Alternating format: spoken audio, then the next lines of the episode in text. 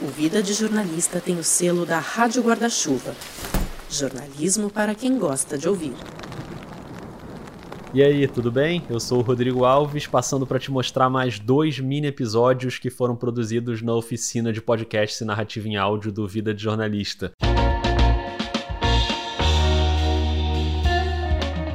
Foram duas turmas em agosto, no total já são 12 turmas com 330 alunos de todos os estados do país e alguns de fora do país, inclusive. Tem sido uma experiência muito legal.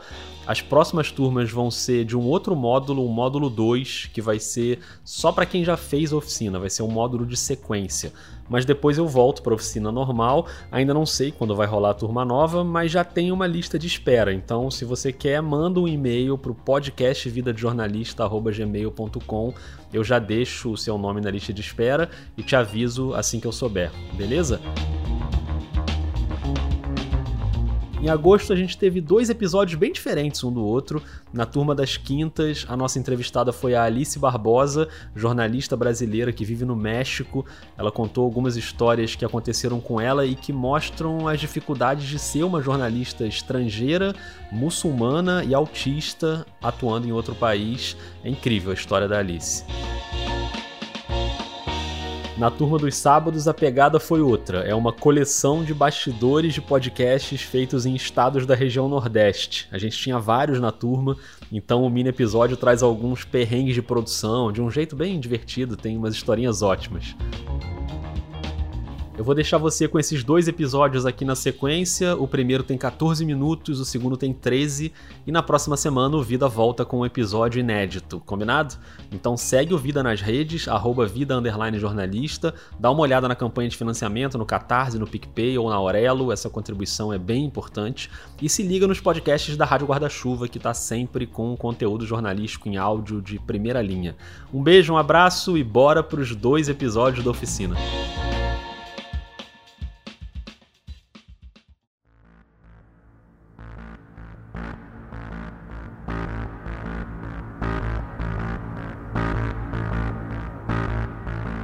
Oi, tudo bem? Eu sou a Marina Hattes e eu queria te fazer uma pergunta. Você sabe qual é o país mais perigoso para os jornalistas? Uma das razões centrais de por que não cessa a violência contra periodistas porque os agressores sabem que são impunes, não lhes fazem nada.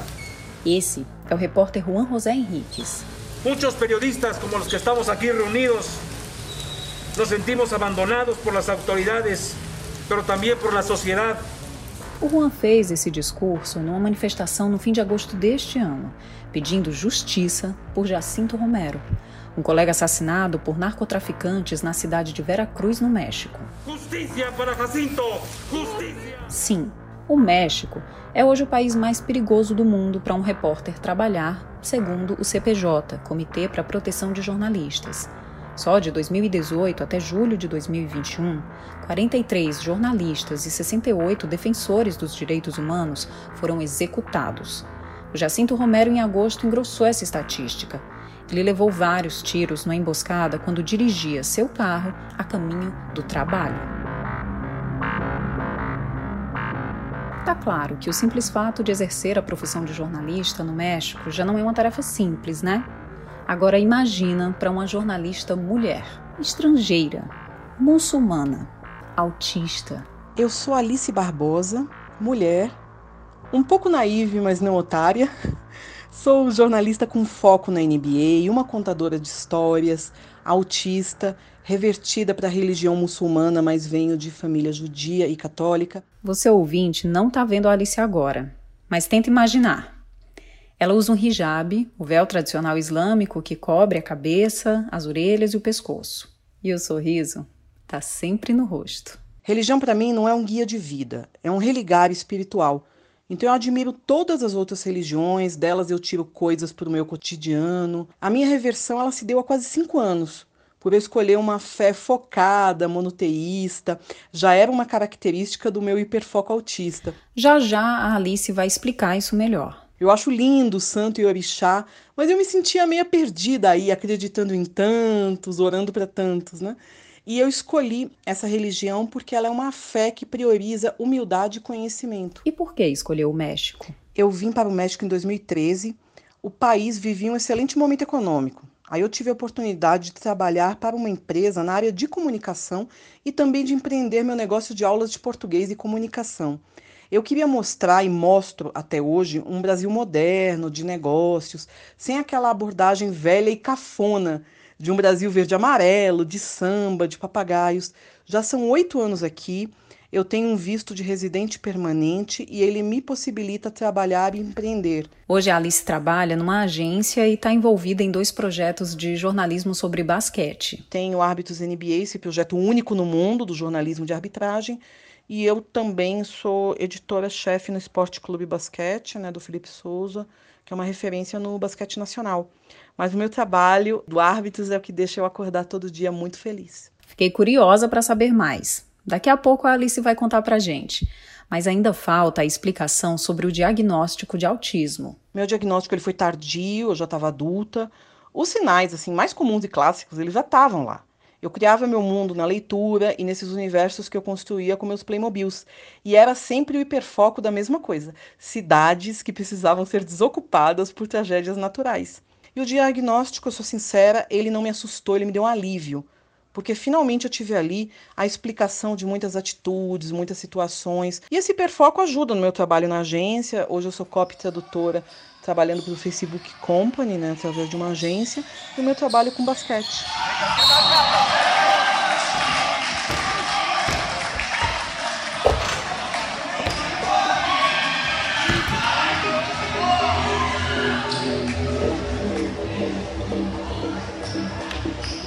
Antes de chegar no basquete, a gente vai ouvir dois depoimentos da Alice que mostram como pode ser difícil a rotina de uma brasileira muçulmana no México. São relatos de assédio moral no trabalho, então fica aqui o aviso, caso isso possa gerar algum gatilho para você. E vale sempre lembrar que esse tipo de coisa também acontece aqui no Brasil com muitas mulheres. Ouve só a primeira história, quando a Alice trabalhava como tradutora numa grande empresa de call center. Eu trabalhava sozinha numa sala. Mas quando eu passava no corredor, que era um espaço de trabalho aberto, os homens jovens imitavam a voz do Chewbacca quando eu passava, porque a minha voz é mais grossa do que a voz aguda das mulheres mexicanas. O espanhol, eu não sei explicar isso, não sou linguista, ele tem, para mim pelo menos, e outros brasileiros, um tom mais baixo. Então, quando eu falo espanhol, a minha voz que eu amo, acho bonita demais. Meu pai biológico foi um grande radialista e locutor no Brasil. Então acho que eu tenho isso de Alberto Roberto dele, eu gosto muito. Não sei de quem estou falando, certamente de Alberto Roberto, não é? Fica absolutamente claro, todo mundo entende e a voz é grutural. Vamos, vamos e as mulheres aqui não podem ter essa voz grossa aliada a comando como a da brasileira. Então, com essa história do Chewbacca voltando, eu parei no corredor. Isso é tão duro de, de dizer, né? E eu disse que eu tinha orgulho de ser comparada com o Chewbacca porque ele é inteligente, ele é um líder da raça dele e é o cara que faz com que a Millennium Falcon esteja inteira até hoje, né? E é um líder muito inteligente, não é porque ele grunhe que ele não está se comunicando. Aqui, ali é a linguagem do povo dele. E quem acompanha Star Wars sabe da literatura paralela, que o George Lucas gosta e não gosta, mas ele põe o Chewbacca como um homem muito inteligente.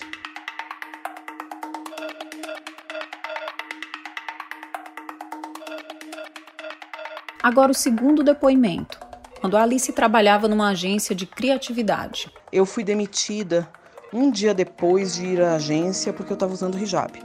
O subgerente do setor não falou nem bom dia comigo nesse um dia e meio que eu tive lá, e ele me entrevistou duas vezes. A gerente da equipe me olhou de cima a baixo, com cara de nojo quando eu cheguei lá. E olha, quando eu vou trabalhar, eu não sou étnica, eu gosto muito de moda, eu quase fui jornalista dedicada à moda. Então eu uso, assim, aquele estilo mais turbantinho, pegado, eu tô sempre de camiseta nerd, ou seja, como a vítima se justifica, né? A entrevista foi bem tensa. A gerente disse que a Alice teria que submeter o trabalho a outra pessoa que claramente era menos qualificada. A Alice retrucou, se impôs. Quando foi no segundo dia, a mulher do RH me pegou pela mão e falou: Olha, sua gerente realmente não gostou de sua aparência, você vai ser demitida. E me levou para a porta. Agora, me levou para a porta com segurança olhando. E eu tirando minhas coisas como se eu fosse uma criminosa. Esse dono, eu fiz questão de receber esse um dia e meio para doar para caridade, pouquinho. Ele não me pagou, ficou um ano e meio sem me pagar. Depois eu abordei, fiquei abordando, e essas pessoas ficaram me perseguindo no LinkedIn. Eu tenho o LinkedIn que eu posso ficar vendo quem acessa ou não, e eles ficaram um ano entrando pelo menos quatro vezes por semana. E eu ficava mandando pro dono: olha a perseguição, olha que estou entrando no meu perfil. Além dessas e outras violências sofridas no trabalho, ainda tem a rotina no dia a dia, na rua. Já tentaram arrancar meu lenço na rua, me cuspiram na cara, tem um vizinho que passa todo dia, ele cospe.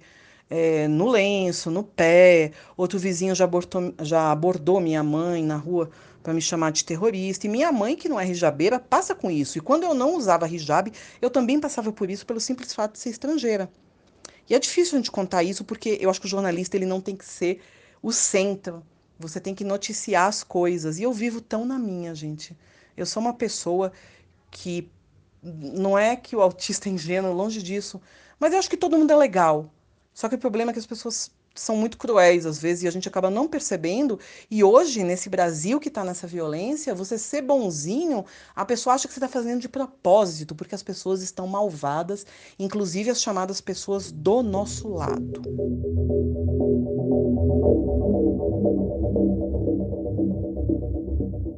Alice, Obrigada pela coragem de compartilhar essas histórias. A gente imagina como deve ser difícil para você. Só que agora olha quem está voltando. O basquete.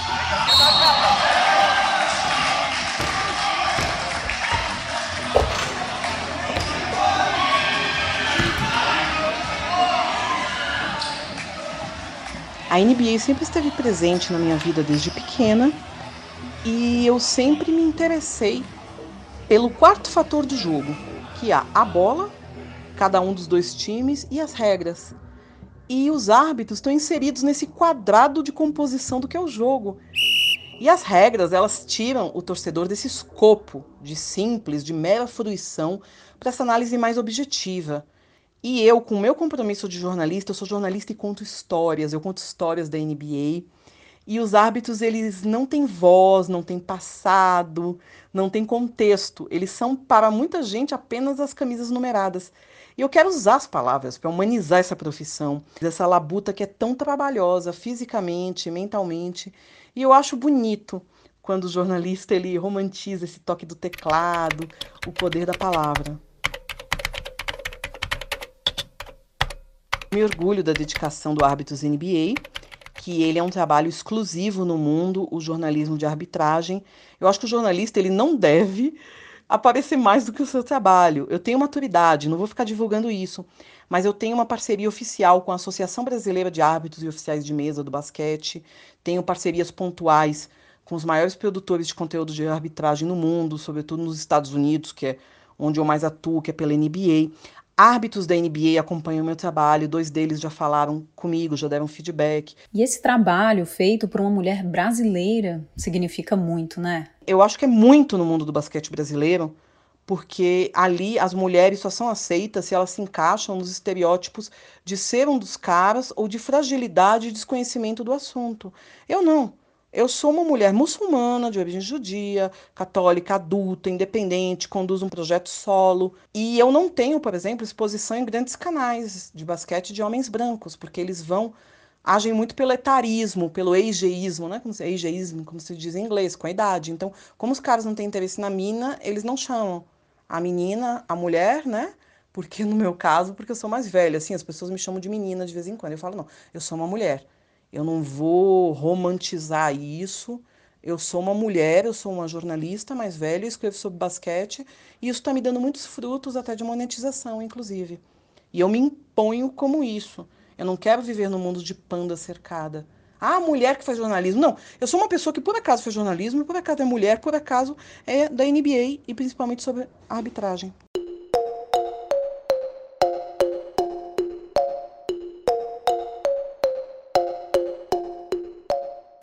Por acaso e também por muito trabalho.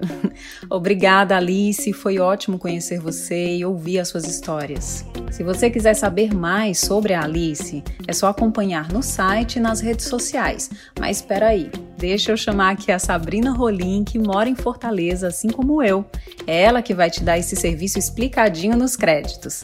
Eu fico por aqui e te convido para ouvir também o podcast que eu produzo e apresento, o TJCM Podcast, do Tribunal de Justiça do Ceará. Agora sim, bem-vinda, Sabrina! Oi Marina, oi gente. Eu sou Sabrina Rolim, trabalho na diretoria de comunicação e marketing da Universidade de Fortaleza, a Unifol. Olha, quem quiser acompanhar a Alice é só se ligar no site arbitrosnba.com, no esporteclubebasquete.com ou nas redes sociais, como arroba Alice Vira-Lata. Eu e a Marina temos outro ponto em comum além do Ceará. Nós duas e a Alice estávamos na turma da oficina de podcasts do Vida de Jornalista, com o Rodrigo Alves. É novo, ele está começando agora. Olha aí o Alberto Roberto outra vez. Mas enfim, esse episódio que você ouviu foi feito em conjunto pela turma toda. Pauta, entrevista, roteiro e edição. A edição eu corto, não se preocupe com os jornalistas que estão aqui, isso. que tudo isso eu resolvo. Pode deixar. Tá bem, combinado. As músicas do episódio são da biblioteca de áudio do YouTube. Nós também usamos áudios do canal DW Espanhol e esses aí, da TV Globo. E me despeço de vocês. Alberto Roberto, 11 horas e 19 minutos e 32 segundos. Não durma sem mim. Obrigada a você que ouviu até aqui. Um beijo e até a próxima.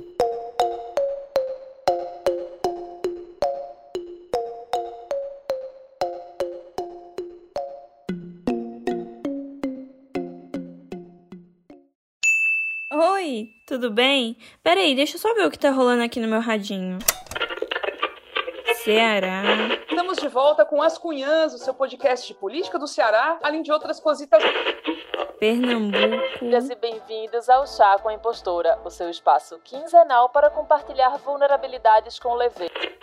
Bahia. Você acaba de chegar ao CEP Santo podcast predial que busca mapear edifícios no centro da capital baiana. Piauí. O episódio de Hélio Megafone. Voltamos, voltamos e voltamos com um quadro novo. Maranhão. Comunicação livre, popular e comunitária. Está no ar. Jornal Caboclo.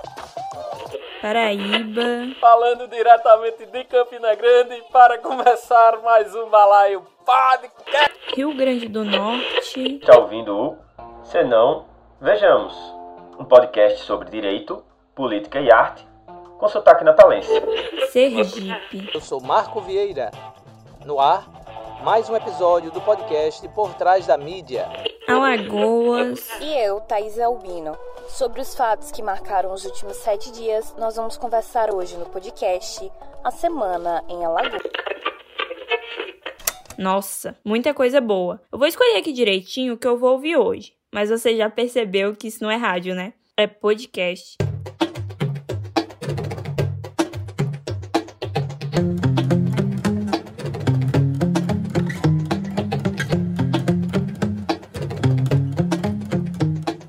E olha, vou te falar, se você só ouve podcast feito no mesmo lugar, tá perdendo, viu? Só nesse giro rápido já deu para ver que nos nove estados da região Nordeste tem opção de sobra para o seu fone de ouvido. Com temas diferentes, realidades diferentes, sotaques diferentes.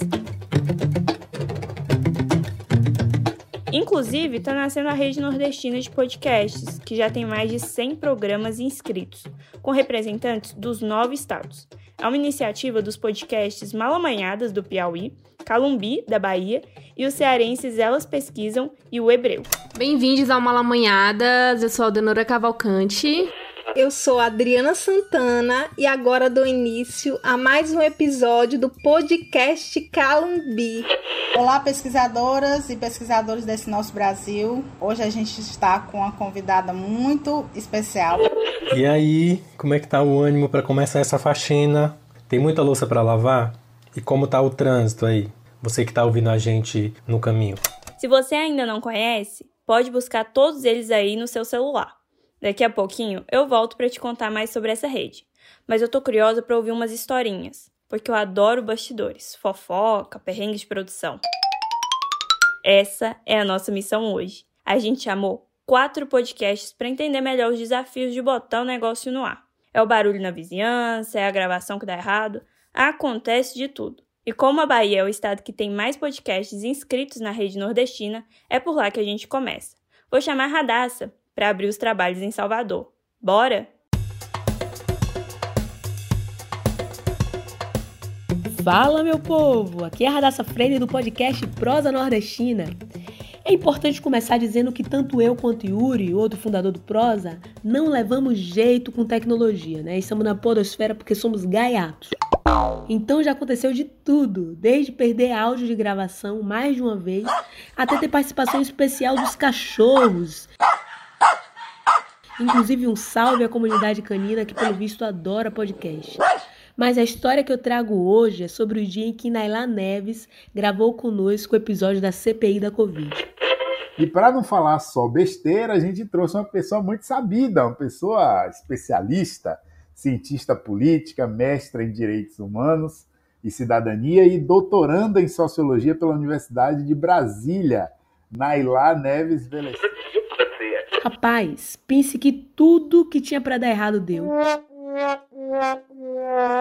Eu estava com áudio muito alto e ela com áudio muito baixo e não sabíamos como resolver. Estava dando eco, problema na internet, a gravação caiu. Acabou que uma gravação que deveria durar uma hora aconteceu em quase duas.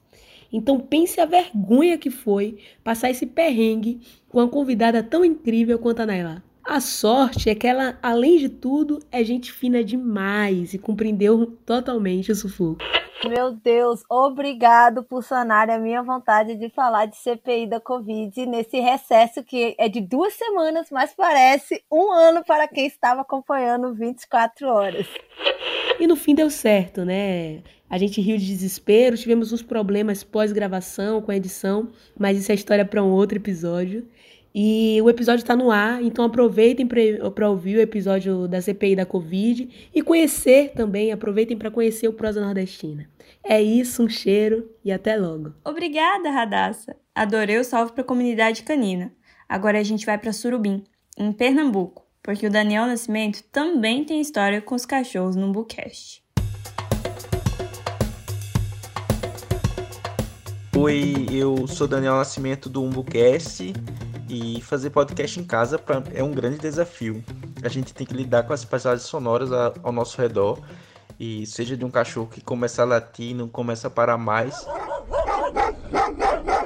De repente você pensa, meu Deus, isso aqui vai servir para o um meu podcast. Vou colocar na edição do final do, do episódio. Acaba virando uma paisagem sonora, aquele barulho externo. O meu podcast é narrativo e eu faço muito isso pegar um barulho externo e acabar virando uma paisagem sonora.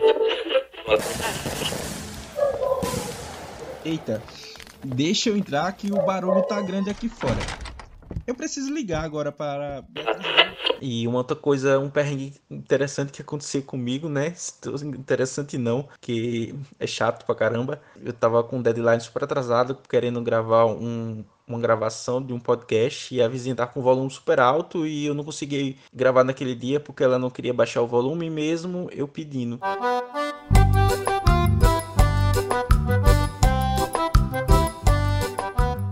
Enfim, para gravar o meu podcast eu sempre procuro o, silencio, o momento mais silencioso do dia, porque para evitar às vezes que aquele som é, reverbere na gravação, a gravação acaba, pode acabar ficando ruim porque a gente grava onde pode mesmo, sem estúdio, sem nada, né? Em casa. Valeu, Daniel. Já viu que tá todo mundo nessa missão de gravar em casa e fugir dos barulhos, né? Perrengue de gravação também já rolou com as meninas do Deste Pantim, gravado por quatro pernambucanas. E lá também tem cachorro na vizinhança, viu? Quem vai contar é a Júlia Vasconcelos, de Petrolina. Oi galera, aqui quem fala é Júlia Vasconcelos, do Desde Pantin.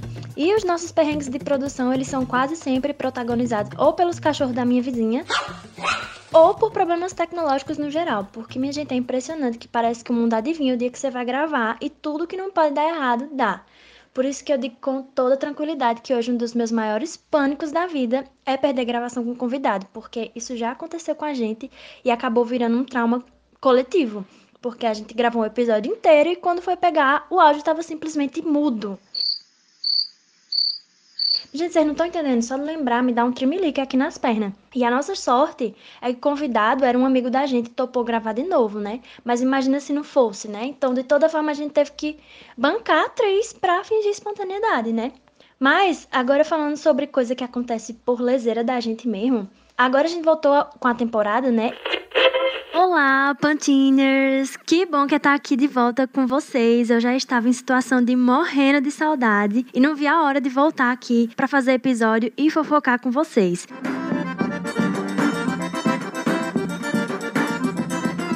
Mulheres sertanejas falando sobre tudo quanto é coisa.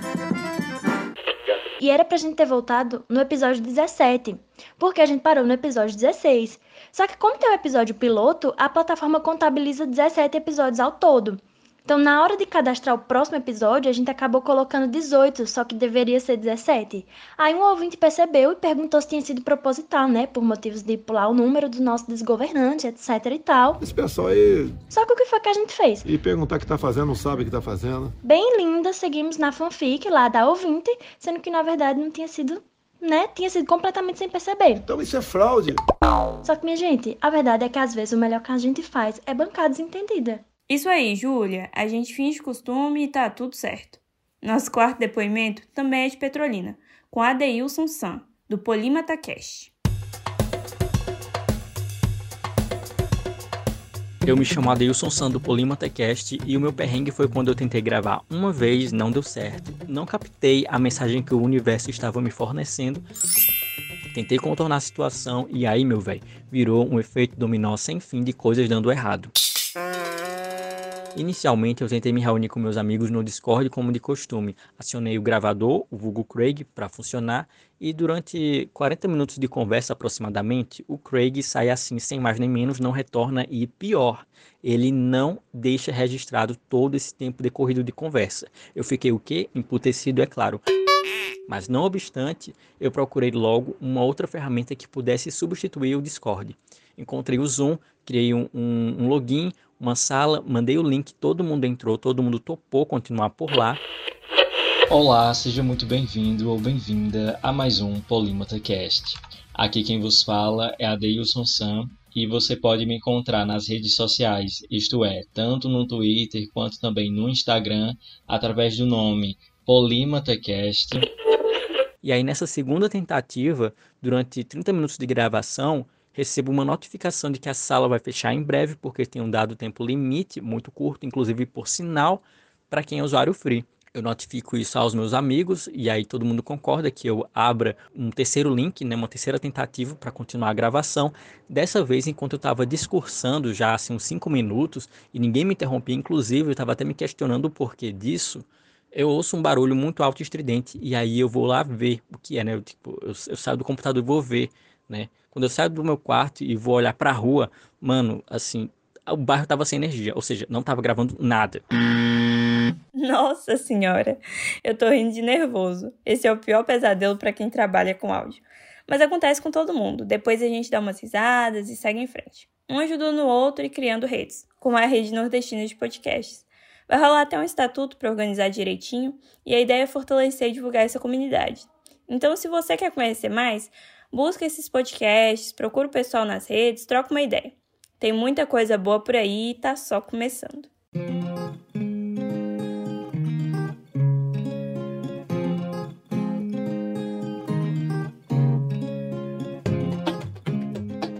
Eu sou a Joyce Maia e meu sotaque é outro. Eu sou da cidade de São Evangelista, no interior de Minas Gerais.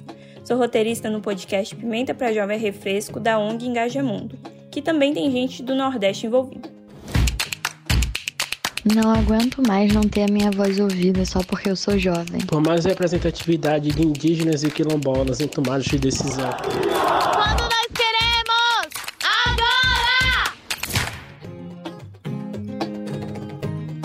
Esse episódio foi produzido em conjunto pela turma dos sábados de agosto na oficina de podcasts do Vida de Jornalista, com Rodrigo Alves. A turma ainda tinha outros podcasts da rede, como o Barto Gordo, o Negrê e o Lendo Mulheres Negras. Obrigada a Radassa, Daniel, Júlia e Adeilson pelos depoimentos. Obrigada a todo mundo da turma que participou.